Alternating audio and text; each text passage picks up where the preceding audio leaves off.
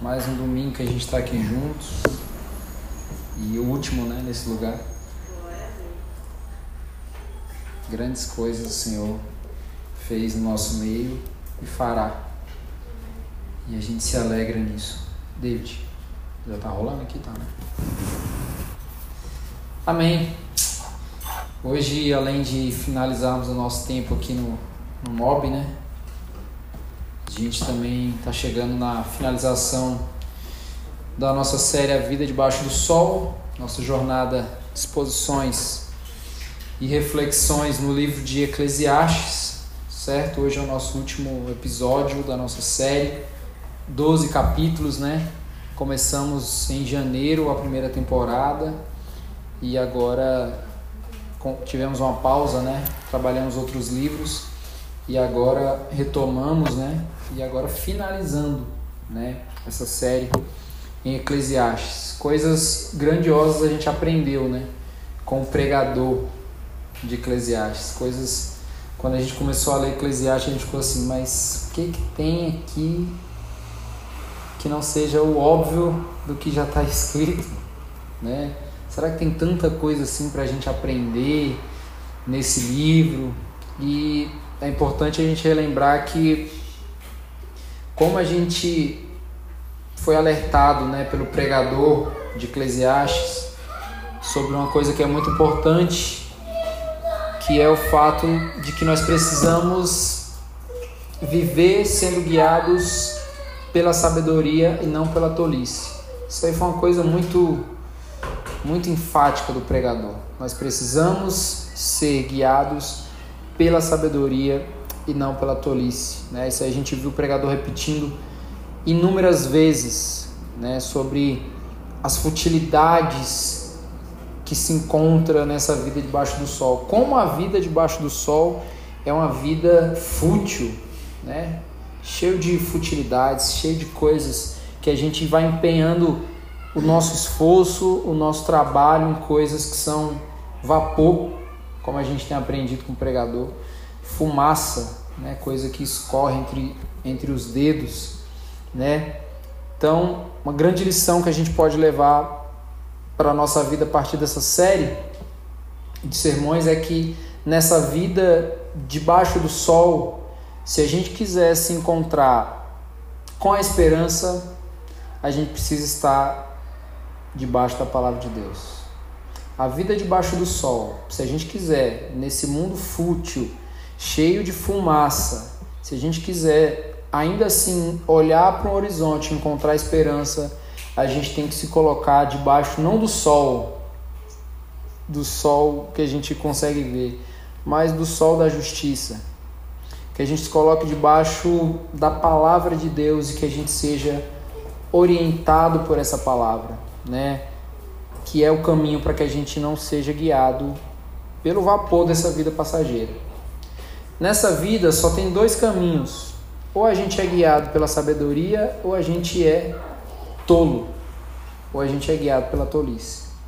Para a gente ser guiado pela tolice, basta ser você mesmo. Basta viver e encarar o Evangelho, a palavra de Deus, como algo mais uma coisa dentre tantas coisas. Mais uma filosofia dentre tantas filosofias. Basta você olhar para a Bíblia e falar assim: esse livro é até legal, mas o Harry Potter é tão legal quanto. Ou seja lá, não é nada contra Harry Potter, né, gente? Mas eu dei um exemplo aqui de, sei lá, um, qualquer outro livro. Então, é, a vida aqui é difícil. Mas a gente encontra esperança quando a gente submete a palavra de Deus, certo? Então a gente submete a palavra de Deus e agora a gente é guiado para um lugar de esperança e não pelo vapor dessa vida passageira. Eclesiastes é um livro que, como a gente falou algumas vezes, ele parece um pouco amargo, né? O, o pregador às vezes você fica assim, meu Deus, mas precisava de tudo isso, toda essa amargura, né, que ele que ele expressa ali. Muitas das vezes a gente entendeu o Eclesiastes como esse livro amargo. Mas na verdade, Eclesiastes, ele é um livro que ele nos esticou a um processo de maturidade. A gente chegou em Eclesiastes olhando assim, ah, mais um livro aí poético, legal, interessante, mas ele nos esticou a um processo de maturação da nossa fé, a um processo do, do conhecimento de quem Deus é, né? Que que, o que, que a gente pôde aprender com Eclesiastes? Aquilo que Deus é. A gente aprendeu a, a, a, a olhar a vida Faz parte, gente. A gente, o Eclesiastes nos ensinou a olharmos e vivermos essa vida com mais cautela também. E não se dedicando tanto às coisas que no final de tudo escorrem entre os dedos. Se dedicar a coisas que são vapor, fumaça, né? Talvez é, em uma leitura desatenciosa, não tanta ênfase, a gente fica pensando que o que o pregador fez foi ficar repetindo as mesmas coisas o tempo todo. Ah, e é vaidade, tudo é vaidade. Não, e é isso aí mesmo, é nada presta, tudo é errado, que é vaidade e tudo mais. Então talvez a gente tiver lido o Eclesiastes de forma desatenciosa, a gente ficou pensando que a única coisa que o pregador ensinou pra gente é que um monte de repetição de que as coisas nada presta nessa vida aí, nessa vida debaixo do sol. Algumas palavras se repetiram, né? Em praticamente todos os textos que a gente leu, algumas palavras foram bem. As três palavras que mais se repetiram foi a palavra vaidade, foi a palavra sabedoria e foi a palavra tolice. Então, isso já mostra pra gente que foi do interesse do pregador falar sobre esses três temas aí. Só que aí quando a gente olha, faz uma leitura mais atenciosa, aí a gente vê que o, o pregador, na verdade, ele nos leva com, com esse texto de Eclesiastes para a realidade bíblica do Evangelho. Lembra, gente, quando a gente sempre fala, leia toda a Bíblia olhando para o Evangelho. A Levítico, um monte de coisa lá que tem a ver com o Evangelho. Leia todas as linhas das Escrituras olhando para o Evangelho. Talvez nessa leitura é, desatenta você não tenha visto o Evangelho em Eclesiastes, mas talvez se você tiver é, prestado mais atenção nas palavras do pregador, você tenha visto a ênfase né, da realidade bíblica do Evangelho. Por quê? O pregador, desde o capítulo 1 até o final, ele nos reconecta com a história dos quatro atos da humanidade, né? que nós conhecemos muito bem. Quais são os quatro atos da, da, da humanidade? Criação, queda, redenção e consumação. Esses são os quatro atos. E o pregador falou disso, dos quatro atos, o tempo todo. Então, isso nada mais é do que o modelo bíblico da pregação do evangelho. O que o pregador fez, e vale a gente lembrar que o pregador, ele tem esse nome aí, o autor do livro, porque ele está pregando para a eclésia. Ele está pregando para a igreja. Então o que, que ele está pregando? Ele está pregando o evangelho. Ele está apresentando o problema do mundo e trazendo, e hoje a gente vai entender isso, é, a realidade do evangelho.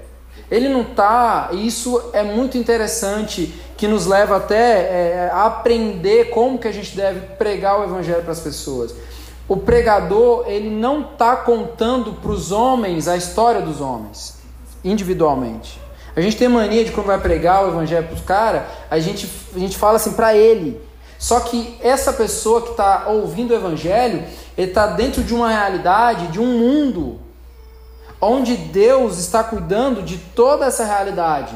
Então o pregador, ele está não contando aos homens a sua própria história, mas está colocando os homens dentro de uma história maior.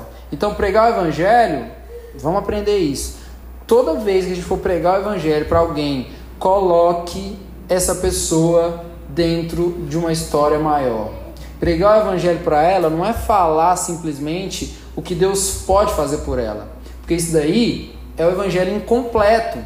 mas é colocar ela dentro de uma história maior. Qual que é a história maior? A história dos quatro atos. Olha, Deus criou o ser humano. E esse ser humano, ele desobedeceu a Deus. Ele, ele preferiu acreditar que por conta própria ele conseguiria viver em paz.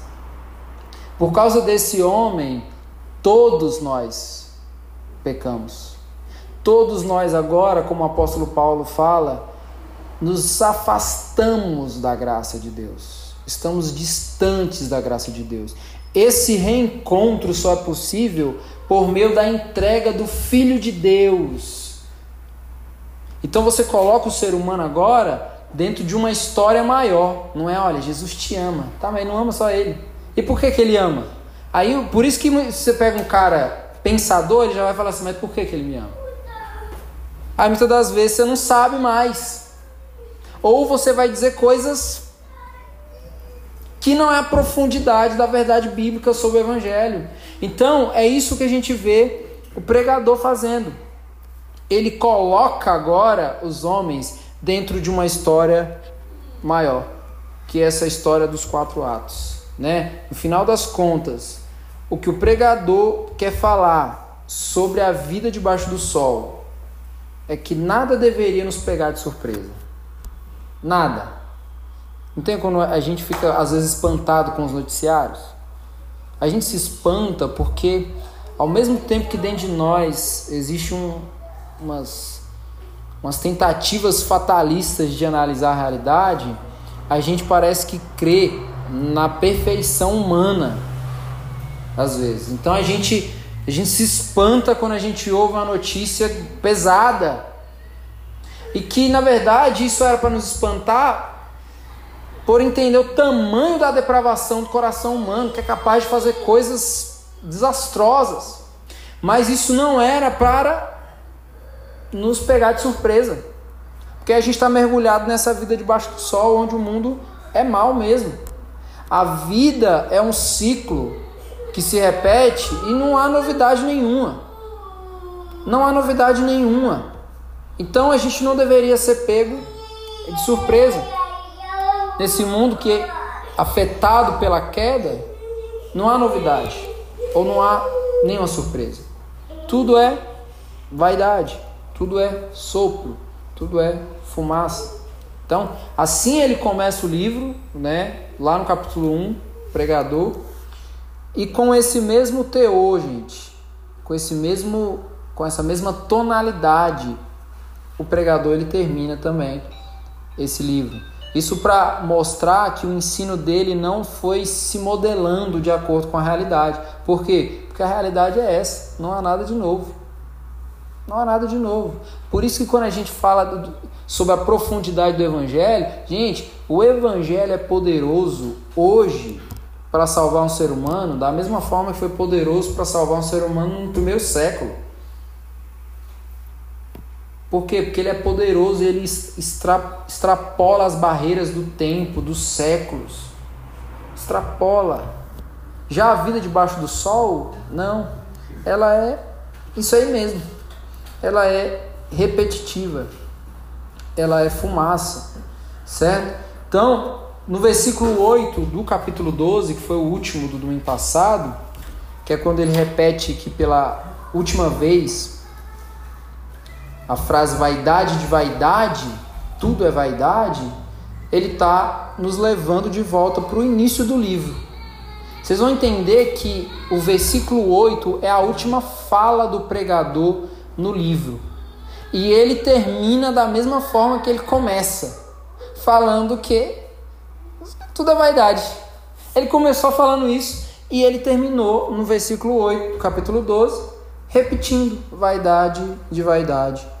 Tudo é vaidade. Mas a gente está vivendo uma jornada aqui de, de crescimento, de amadurecimento. Eu te convidaria a repensar a sua vida e suas motivações. Se você tiver chegado hoje aqui no final dessa série, depois de 12 capítulos, que a gente refletiu, domingo, diáspora, não sei vocês, mas eu nos devocionais durante a semana, né? Ou seja, mergulhado mesmo no texto, a gente chegar hoje aqui depois desses 12 capítulos de reflexões e continuar sendo a mesma pessoa desde o primeiro capítulo. Queria te levar a pensar, repensar a sua vida, repensar as suas motivações. Se você chegou hoje aqui com o mesmo coração desde o primeiro capítulo. Porque o que Eclesiastes gera no nosso coração é uma transformação profunda. É uma transformação profunda. Então o pregador ele termina o livro nos levando para as frases do início. Para quê? Para nos lembrar que depois de tudo isso, nós não podemos ser mais as mesmas pessoas.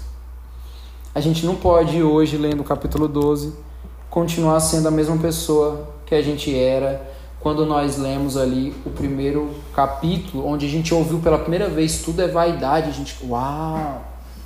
E a gente ficou longos domingos repetindo isso. E o que que isso gerou dentro de nós, gente? O que que isso gerou dentro do nosso coração?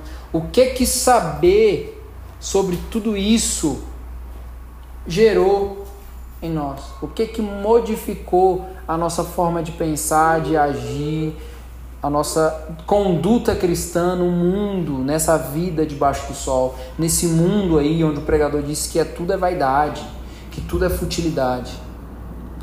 Como que isso aconteceu dentro de nós? Como que isso? Isso deveria nos levar a perspectivas mais profundas e maiores sobre a vida. A gente aprendeu isso com o pregador. Né? Ele nos ensinou sobre perspectivas mais profundas sobre a vida. Lembra quando o pregador falou sobre a morte? E que a gente no diáspora ficou assim, caraca, e agora? O cara tá nem aí pra morte, tipo assim. E é isso mesmo? Então, é melhor você estar tá na casa de, do luto do que numa casa que tem festa. Como é que o cara chega e fala isso? Para nos levar a reflexões mais profundas sobre a vida. Então, lê agora no final do livro a frase vaidade de vaidade tudo é vaidade, traz agora uma intensidade muito maior de quando a gente leu isso lá no início. Ler hoje isso tra traz intensidade daquilo que a gente leu lá no início. Porque agora a gente sabe sobre esse sopro da vida. A gente sabe é, que a sabedoria ela deve nos levar a viver uma vida centrada não nas futilidades, né? mas nas coisas do alto. E viver sabiamente aqui, nessa vida debaixo do sol, é viver rendido ao Criador. Rendido, completamente rendido. É quando na bagunça, na desordem da vida, nós nos encontramos em Deus. É aí que nós começamos a entender qual é o caminho para se viver nessa vida debaixo do sol. Quando a gente se encontra no nosso Criador, né? Achei interessante uma frase que tem no, no WhatsApp do David. Deixa eu lembrar, viu? Ele fala assim: a gente só se encontra quando se perde em Deus. Olha como isso é profundo. É isso? Não lembrava, né? É dois sequelados. É só os pastores TDAH na igreja. Mas essa é a realidade a gente só se encontra quando nos perdemos em Deus. Entendeu? Essa é a história do pregador pra gente. Essa é a história do pregador, né? É quando na bagunça, na desordem da vida, nós nos encontramos em Deus agora. Agora nós Deus, gente, é o lugar mais seguro para a gente se perder. É o lugar mais seguro. Em Deus é o lugar mais seguro para a gente se perder, né? Então, a gente vai ler hoje o último trecho aí do livro, capítulo 12 de Eclesiastes, dos versículos 9 ao 14. Abra sua Bíblia aí. Eclesiastes, capítulo 12, dos versículos 9 ao 14.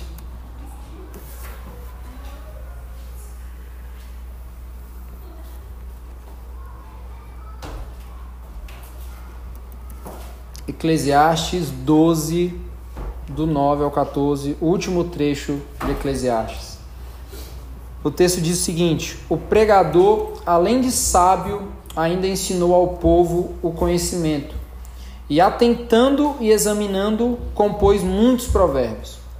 O pregador procurou achar palavras agradáveis e escrever com retidão palavras de verdade. As palavras dos sábios são como aguilhões, e as coleções de sentenças são como pregos bem fixados. Elas provêm de um único pastor. Além do mais, meu filho, leve em conta o seguinte: não há limite para fazer livros, e o muito estudar é enfado da carne. De tudo o que se ouviu, a conclusão é esta: tema a Deus e guarde os seus mandamentos, porque isto é o dever de cada pessoa. Porque Deus há de trazer o juízo a juízo todas as obras, até as que estão escondidas, quer sejam boas, quer sejam más. Amém? Então, a palavra de oração. Deus, nós te damos graça pela tua palavra, nós te damos graça porque o Senhor nos guiou nessa jornada aqui em Eclesiastes, o Senhor comunicou verdades no nosso coração. E eu te oro, te peço para que o teu Espírito nos convença hoje também, Pai, mais um dia, sobre a veracidade dela. E que ela possa é, nos cortar, Pai, completamente, a fim de que a gente viva agora para encarnar essa mensagem. No nome de Jesus. Amém. Queria pedir que você deixe sua Bíblia aberta aí para você acompanhar, certo? Se, se você tiver prestado atenção aí, o primeiro versículo no texto de hoje, versículo 9, você vai perceber que há uma transição de escritor, certo? Esse trecho final do texto, ele foi escrito por alguém que está agora narrando o trabalho que o pregador fez durante todo o livro. Por isso que o versículo 8 a gente falou, foi a última fala do pregador, que ele termina então sua fala falando aquilo que ele iniciou falando no texto, né? Vaidade de vaidade, tudo é vaidade, certo? É... Agora, a partir do versículo 9 aqui, até o final do texto, até o, capítulo, até o versículo 14, a gente tem então um outro narrador e uma outra pessoa que está narrando. E aí esse narrador, ele vai explicar aqui agora de que forma o pregador nos ensinou tudo o que ele se propôs durante todo o livro, certo? A gente vê isso na introdução do versículo 9. O pregador, além de sábio, ainda ensinou ao povo o conhecimento. Então, isso é interessante porque a ênfase maior do pregador durante todo o livro não foi em obtermos conhecimento, a palavra que mais se repetiu no livro, as três palavras, como a gente viu, foi a palavra vaidade, sabedoria e tolice. Então, não foi da ênfase do pregador insistir para que a eclésia, ou seja, a igreja na qual ele está pregando, ensinando, é, se encha de conhecimento, e sim de sabedoria. O que, que ele quer? Ele quer que nós busquemos agora a sabedoria e não a tolice. Muitas das vezes a busca pelo conhecimento se dá no caminho da tolice.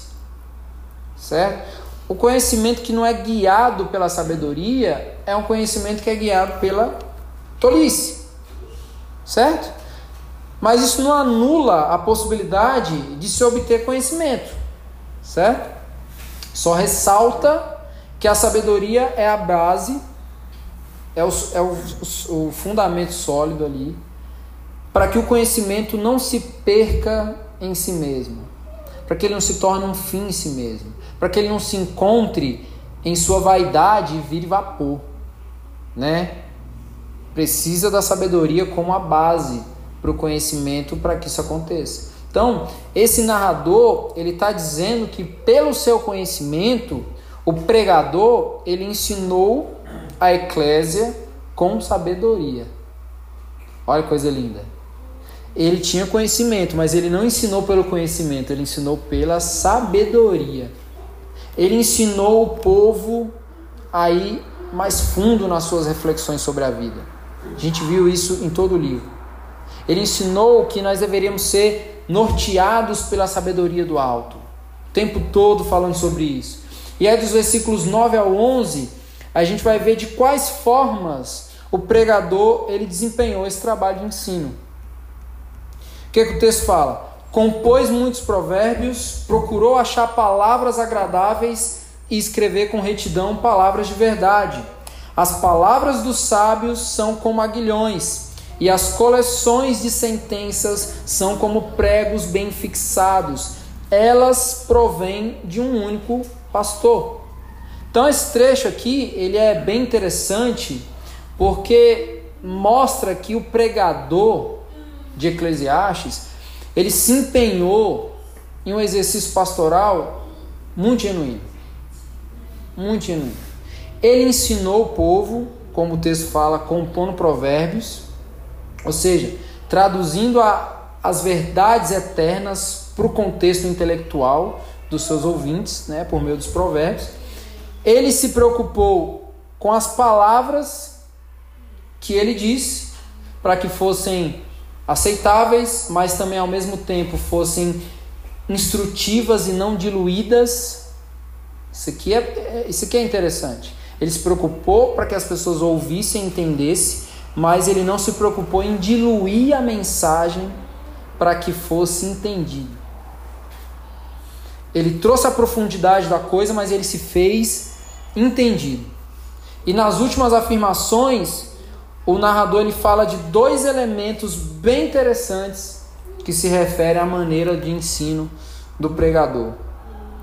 Ele diz que as suas palavras são como aguilhões e as sentenças dessas palavras são como pregos bem fixados. Então, o ensino do pregador são como aguilhões e como pregos bem fixados. Para quem não sabe, um aguilhão é uma das ferramentas de um pastor, pastor do campo. O que é um aguilhão? É uma vara que faz com que o animal teimoso continue andando. Isso é um aguilhão. Ele lança lá o aguilhão no animal, quando o animal está meio assim, ó, andando de lado. Para quê? Para que ele volte para o caminho. Essa ferramenta, ela não foi feita para ferir o animal. Claro, não foi feita. Mas foi feita para gerar nele, no animal, uma dose suficiente de dor. Para que ele não saia do caminho. Então assim, não foi para ferir, mas dói. Imagina aí uma, só uma chicotadinha assim. Vai matar? Não vai, mas dói. Dói o suficiente para você entender o recado. Não é? A gente que tem filhos, né? Ó. Entenda o recado. E entende. Às vezes não, né? Às vezes não entende.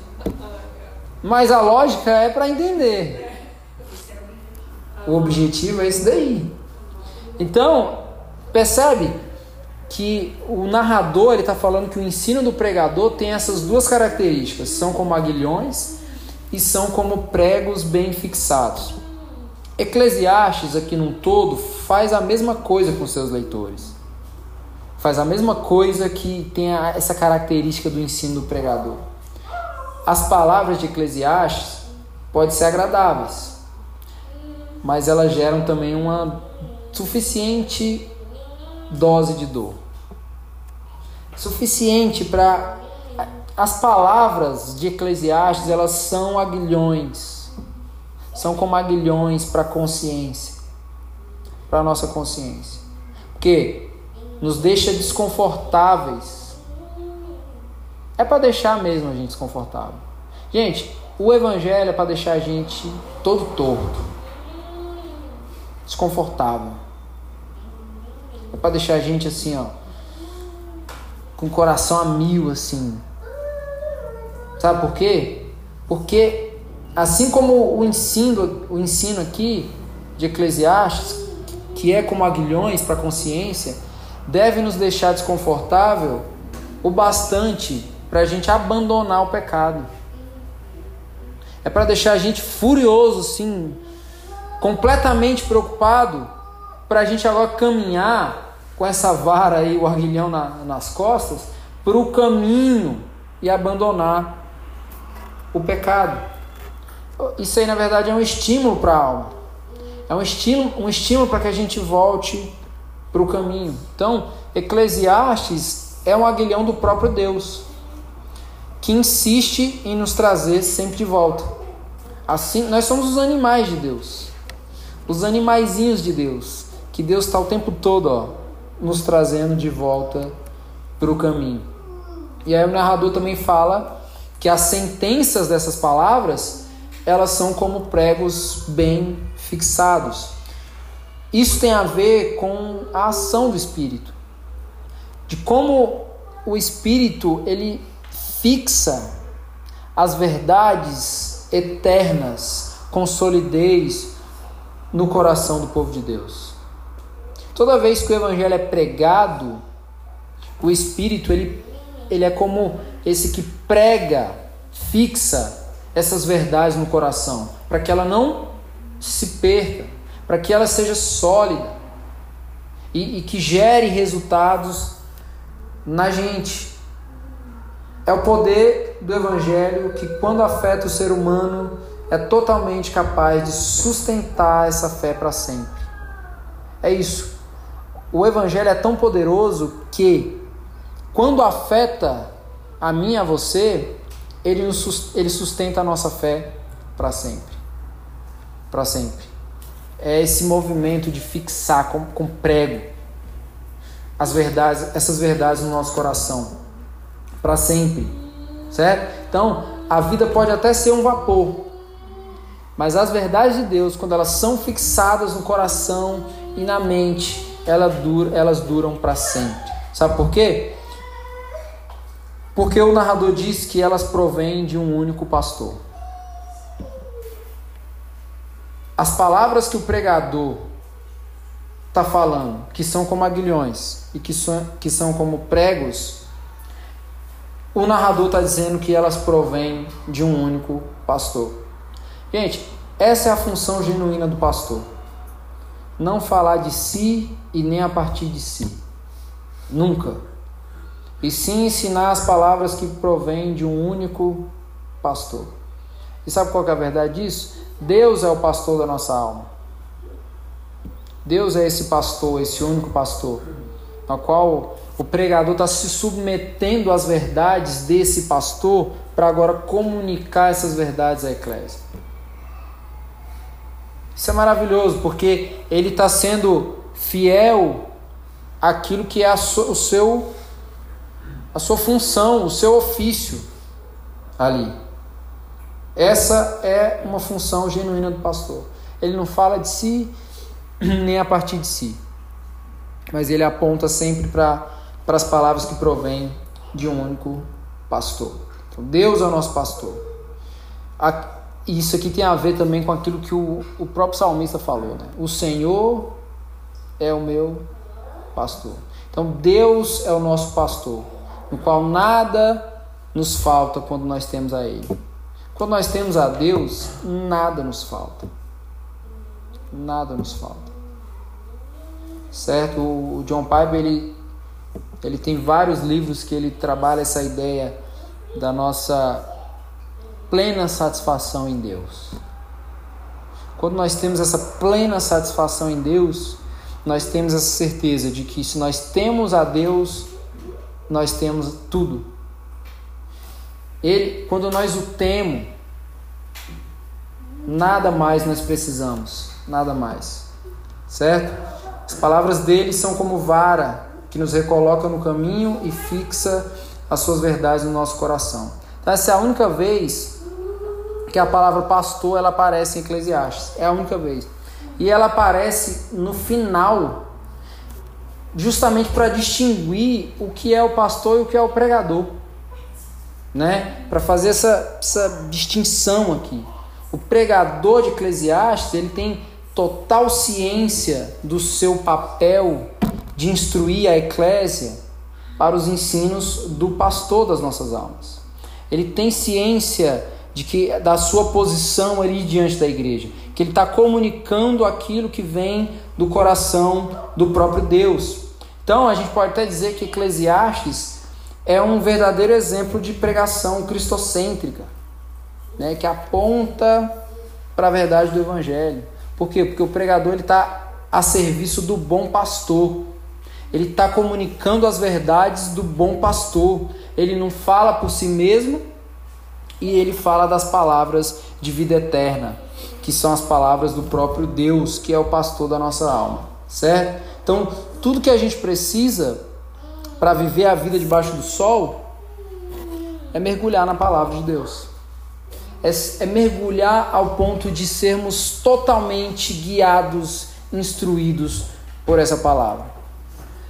Derek Kidney, um teólogo comentando sobre Eclesiastes, ele disse a seguinte frase: Nada ao nosso alcance nos levou para casa. Falando sobre essa realidade da vida debaixo do sol. Nada ao nosso alcance, nada que nós fizemos aqui, que nós nos empenhamos, foi suficiente ou teve capacidade de nos levar para casa. Nada que seja palpável nessa vida debaixo do sol pode produzir para nós um caminho de volta para a nossa verdadeira casa, o nosso lar celestial. Nada. Nada. Não tem nada aqui que a gente possa fazer que nos alcance, né? E que nos recoloque no caminho para nos levar para casa. Nada. E aí, seguindo o texto, versículo 12 diz: Além do mais, meu filho, leve em conta o seguinte: não há limite para fazer livros, e o muito estudar é enfado da carne.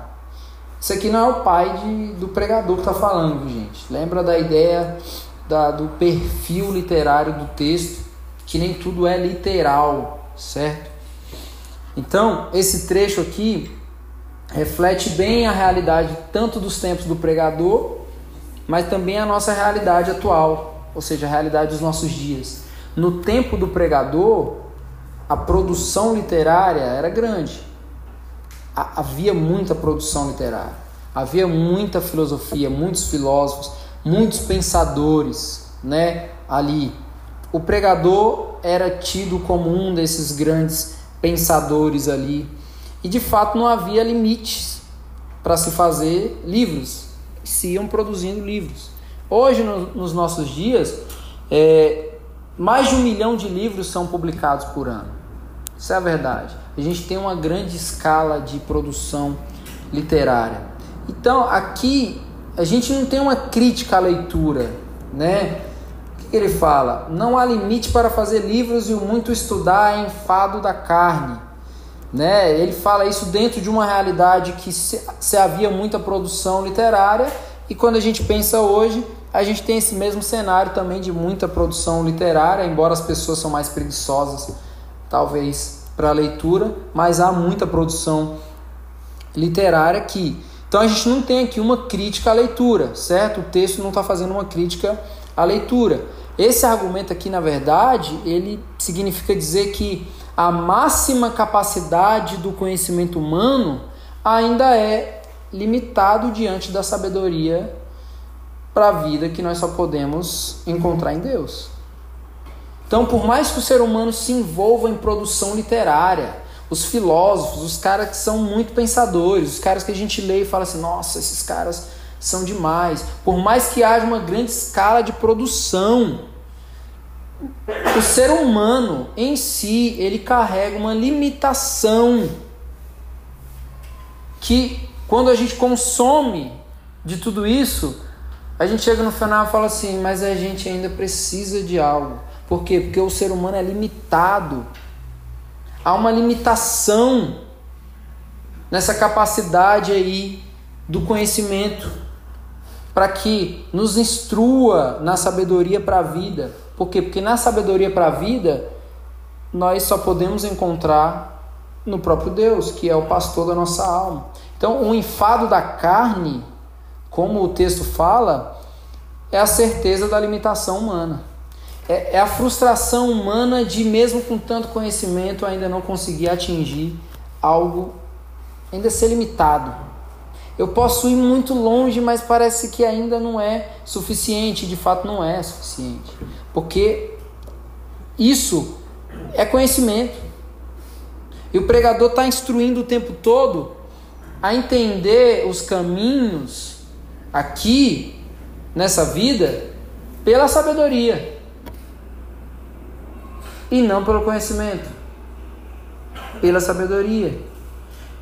E agora fica uma pergunta para nós, que tem ligação com o tema da nossa reflexão de hoje. Nos versículos para frente, na parte final, agora muda o teor aqui do, do texto e fica essa pergunta para nós: A que a vida se resume? Já que o pregador falou tanta coisa, a que a vida se resume? Qual é a necessidade do livro de Eclesiastes? O que afinal o pregador ele quer nos dizer nesses 12 capítulos? O que, que ele está querendo nos ensinar, assim, de fato? Mesmo que seja, ó, essa aqui é vaidade, precisa ser sábio. O que que ele está. Qual é o, o foco agora central daquilo que o pregador quis nos ensinar nesses 12 capítulos? O trecho final nos fala: de tudo o que se ouviu, a conclusão é esta: tema a Deus e guarde os seus mandamentos, porque isto é o dever de cada pessoa.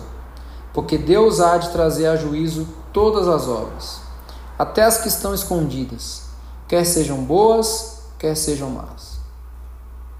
Essa não é a primeira vez que Eclesiastes está nos ensinando sobre o temor a Deus. Não é a primeira vez. Mas sem dúvidas, a razão pelo qual ele traz isso aqui novamente, essa ênfase, é uma razão diferente. Há uns domingos atrás, o David estava falando sobre o temor. Então, o pregador já vem falando sobre o temor, já vem falando sobre o temor. Em outros momentos, temer a Deus estava ligado a honrá-lo, estava ligado a adorá-lo, porque ele é digno. Reverenciá-lo. Em outros momentos aqui para o pregador, temer a Deus tinha a ver com isso. Ele é digno. Mesmo em momentos de adversidades ou até mesmo em momentos de prosperidade, nós devemos honrar a Deus. Só que agora ele nos diz que nós devemos temer a Deus e obedecer a Deus, porque um dia a gente vai se apresentar a Ele para o julgamento. Mudou agora. Não é simplesmente porque ele é digno, não é simplesmente porque ele deve ser honrado, não é simplesmente porque nos dias maus e nos dias bons nós devemos honrar a Deus, mas nós devemos temer ao Senhor porque um dia nós nos apresentaremos a Ele para o julgamento. Nós vamos nos apresentar para o julgamento. Quando o texto diz na parte B do versículo 13 que isto é o dever de cada pessoa, ou seja, esse é o dever de todos os homens, né? De cada pessoa, de todos os homens, ele quer literalmente dizer: isto é o todo do homem. O homem é isso. O ser humano ele foi criado para essa totalidade. Para essa totalidade. Não é que ele tem agora uma responsabilidade. Não é que, ó, isso é o seu dever. Não, não é isso é o meu dever, temer a Deus. Não é que isso é o meu dever. Isso sou eu. Eu fui criado com essa totalidade de que eu devo temer a Deus. Não é que isso aqui é um imperativo. Não é, pô, cara, se, se tu puder lá, assim, só, só se der. Só se der. Teme a Deus e obedece a Deus. Não, não é isso. Não é essa possibilidade, mas é um imperativo, ou seja, é uma ordem. Nós fomos criados com essa totalidade de que nós devemos temer a Deus. Ou seja, isto é o dever de cada pessoa, tem a ver com isto é o todo do homem. Temer a Deus e obedecer a Deus é o todo do homem. Em outras palavras, o homem se resume a isto. O homem se resume a isso. Se a gente fosse parar para pensar, tá, o que, é que eu vim fazer aqui nessa vida debaixo do sol? O resumo é isso. Eu vim aqui, Deus me colocou aqui nesse mundo para temê-lo e obedecê-lo. Para que eu possa agora entender o temor do Senhor e obedecer o Senhor. Por quê? Porque isso é o resumo da minha existência. Esse é o resumo da nossa existência. O homem se resume a isto. É disso que a vida debaixo do sol se trata. Para nós, e aqui entendendo que o pregador está pregando para a igreja, imagina o pregador falando assim: olha, a vida é uma loucura, tudo é vaidade, mas nós viemos aqui a nossa vida aqui se resume a temer a Deus e obedecer a Deus. A temer e obedecer a Deus. Toda felicidade humana ela é baseada naquilo que Deus exige de nós. Toda a felicidade que nós podemos ter nessa vida debaixo do sol, ela é baseada naquilo que Deus exige de nós. Ou seja, nós só podemos ser plenamente felizes e satisfeitos se nós tememos a Deus e obedecê-lo. Nós só podemos ser plenamente felizes e satisfeitos quando nós somos instruídos pelo próprio Deus a temê-lo. Por muito tempo a gente achou que temer a Deus era ter medo de Deus. Ter medo de Deus. Mas como a gente já vem entendendo isso, o temor a Deus é quando a gente está diante dele. E a gente agora reconhece quem ele é e automaticamente a gente reconhece quem nós somos. E agora que a gente só tem uma possibilidade. Quando a gente está diante de Deus e a gente descobre quem ele é e quem nós somos. Qual que é essa possibilidade? Temê-lo e obedecê-lo. Porque ele é digno. Porque ele é digno. E esse termo, e esse temor, aliás, e obediência, nos levará para o último dia, para nos encontrarmos com o juízo do Senhor. Por que que Eclesiastes está falando aqui sobre o juízo final? Porque significa que tudo importa. Vocês viram que esse teor amargo de Eclesiastes não é para nos deixar amargos e nem sem esperança. O pregador precisou ficar 12 capítulos dizendo que tudo é vaidade, para na verdade ele dizer que tudo importa na verdade. Tudo na verdade importa. Não tem essa vida fútil aí? Ela é fútil. Só que para nós ela importa a maneira como nós lidamos diante desse mundo afetado pelas futilidades e que agora glorifica a Deus, importa. Tudo importa. O pregador iniciou e encerrou a sua análise da vida dizendo que sem conhecer a Deus e sem ser conhecido por Ele, a vida é nada. Então, aí está o detalhe. A vida é vapor mesmo. A vida é fumaça. Mas quando nós conhecemos a Deus e agora somos conhecidos por Ele, quando nós nos, quando nós nos perdemos nele, nessa busca de nos encontrar, agora as coisas mudam de configuração. Se Deus julgará o mundo, como a gente crê que Ele vai julgar, isso significa que tudo isso que o pregador está falando importa, porque é o mundo de Deus. É o mundo de Deus. No juízo final, importará como nós usamos nosso tempo. O pregador falou várias vezes sobre o tempo, sobre como a gente administra o nosso tempo. No juízo final, importará isso. Como que a gente administrou o nosso tempo? Quando a gente estiver diante do juiz e que agora a gente vai prestar conta daquilo que a gente viveu aqui na vida debaixo do sol, a maneira como a gente guiou, administrou o nosso tempo importa. Se a gente gastou o nosso tempo com prazeres tolos, ou se a gente gastou nosso tempo trabalhando duro para o Senhor. Importa. Então, vê como, como o Eclesiastes chega ao seu final. Tudo isso está errado porque a gente está enxergando que tudo isso não era para estar errado. Porque importa. Importa. Importa que nesse mundo onde as pessoas não sabem administrar o seu tempo, a gente que agora está sendo guiado pela sabedoria do alto, saibamos agora guiar o nosso, o nosso tempo, administrar os nossos recursos. Importa o que nós fizemos com o nosso dinheiro quando a gente estiver diante do juiz. Importa. Se a gente gastou com a gente mesmo ou se a gente repartiu com os nossos irmãos. Tudo isso importa.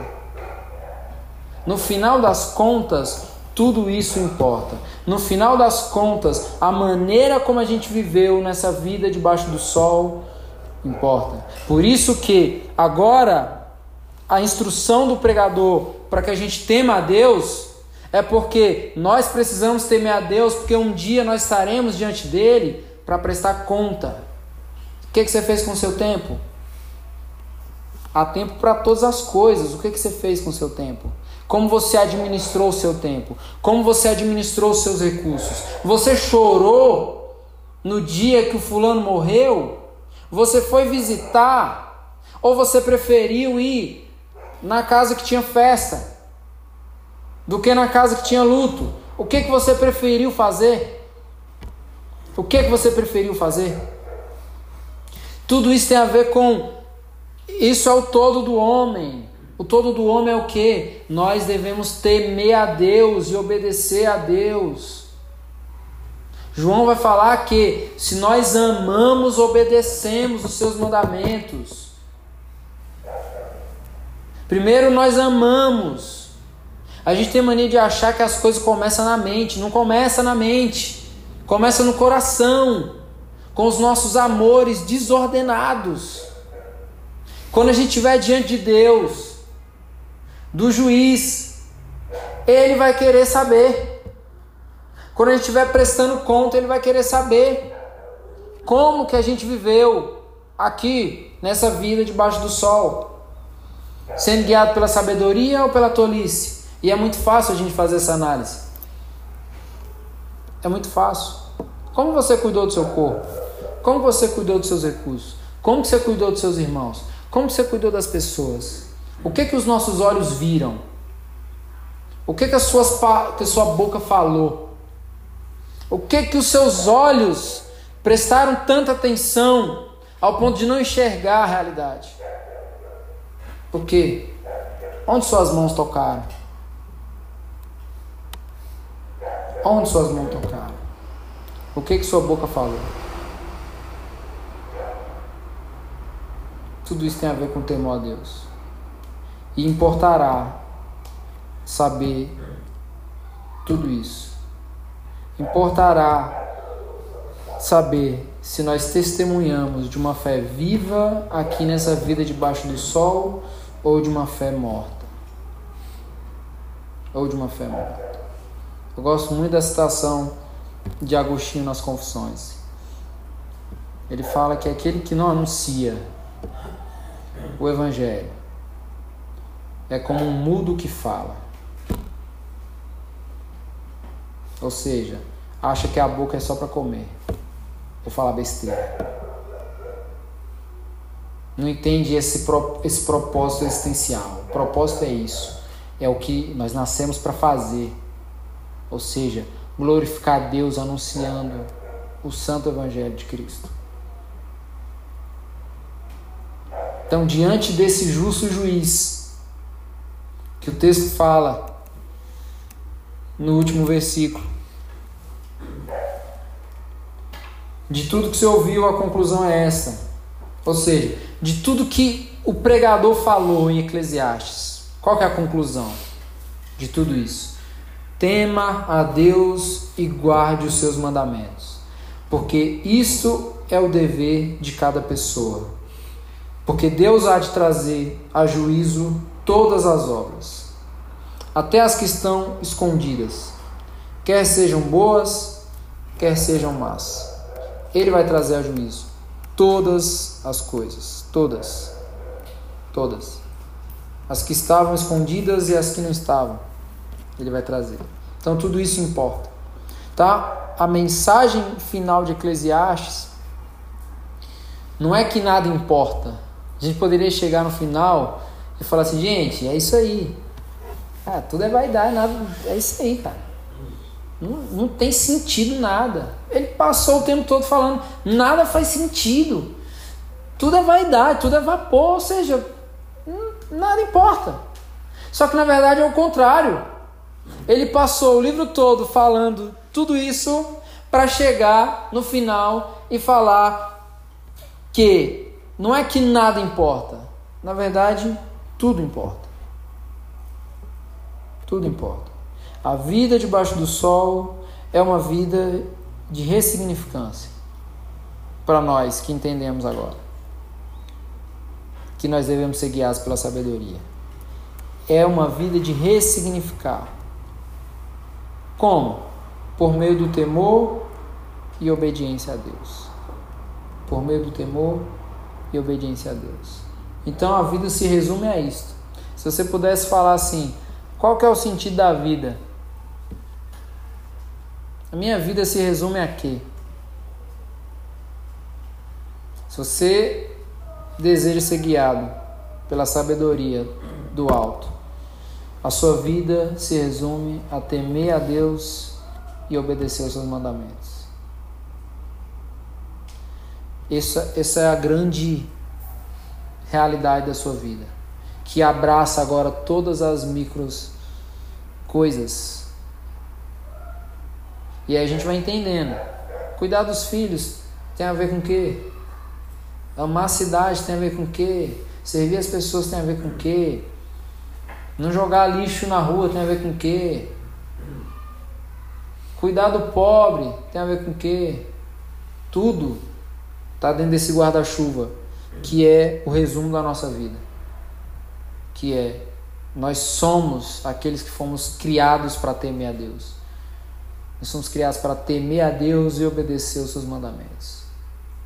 Obedecer os seus mandamentos. Eu sei que não é fácil. Eu sei que muitas das vezes isso é o maior dilema da nossa vida. Só que o que a gente tem entendido com o Evangelho? Descansa no Senhor. Descansa no Senhor. Não fica correndo de um lado para o outro, desesperado porque você não consegue cumprir os mandamentos. Não faz isso. Isso é obra do próprio Deus em nós. É Ele que nos capacita. O Evangelho é tão poderoso que o Espírito de Deus agora nos capacita vocês, vocês entendem o que é capacitar, gente? Quando uma pessoa está se capacitando para uma coisa, ela tá, o que isso significa? Consegue entender? O Espírito Santo nos capacita com a obra do Evangelho, para que a gente possa viver agora nessa vida debaixo do sol, sendo guiados e orientados pelo próprio Deus. Esse que é o pastor da nossa alma. Esse que é o pastor da nossa alma. Que quando a gente chegar lá no último dia, não pelos méritos humanos, mas pelo princípio do temor a Deus, a gente possa responder lá a Deus, é Deus. Pelo temor ao Senhor, pelo cumprimento dos mandamentos, eu administrei o meu tempo melhor, compartilhei os meus recursos. Mas tudo isso por quê? Pelo temor a Deus e não pela capacidade humana. Não pela capacidade humana.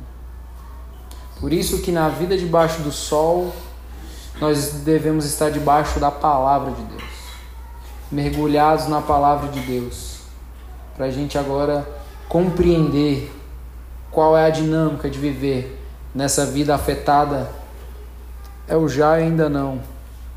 Afetada pelo, pelos efeitos da queda que nos, nos toma vez ou outra e que nós temos em Deus a certeza de que, pelo seu Espírito, nós estamos sendo guiados para essa morada junto do Pai. Amém? Então, gente, que a gente possa sair depois dessa série de Eclesiastes entendendo isso. A vida debaixo do sol, nessa loucura, onde tudo é vaidade, onde aparentemente nada importa, tudo importa. Importa para nós ressignificarmos as coisas que o pecado distorceu. E a gente faz isso temendo ao Senhor, reconhecendo quem Ele é. É esse movimento que a gente tem falado. A gente olha para Deus, a gente descobre quem Ele é, e automaticamente descobrimos quem nós somos. E a nossa única resposta para isso é se curvar diante dele em temor. Então que seja assim a nossa vida, sempre humilhados, sempre prostrados, temendo a nosso Deus. Amém? Vamos orar? Deus, muito obrigado, Pai, pela Sua palavra. Obrigado por nos instruir com as verdades do alto. Obrigado, Pai, porque quando nós nos apegamos à, à Sua verdade, Pai, nós deixamos de dar brechas para tolice, para vivermos uma vida tola. Eu peço que o Senhor nos oriente, Pai, agora a aplicarmos, Pai, essas verdades na nossa vida. Aplicarmos, Deus, pensarmos isso constantemente. Buscar no Senhor, ter prazer no Senhor entender, Pai, que é somente no Senhor que nós conseguimos, Pai. Somente no Senhor. É na força não do nosso braço, mas na força do Senhor que nós podemos. Em nome de Jesus. Amém.